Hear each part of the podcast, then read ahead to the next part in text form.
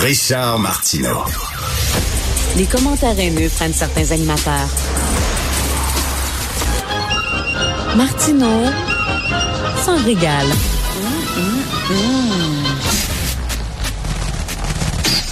Je fais une petite parenthèse parce que ce matin, on a eu des problèmes de son à la télé, à notre nouvelle chaîne Cube. Puis, faut dire que jusqu'à maintenant, on était vraiment contents parce que notre lancement, ça allait bien, ça se passait bien.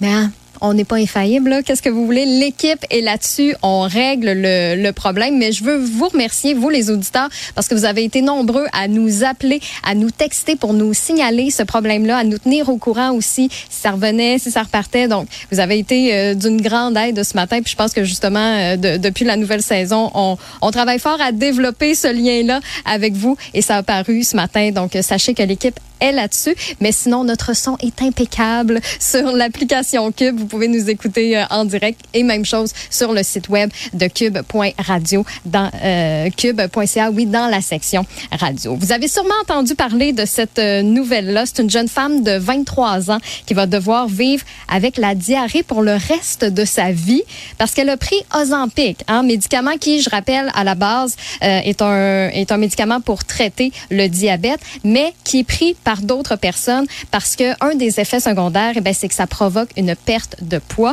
Elle fait partie en ce moment d'une dizaine de patients qui poursuivent le fabricant pour paralysie gastrique, gastrique oui, invalidante et de graves lésions intestinales.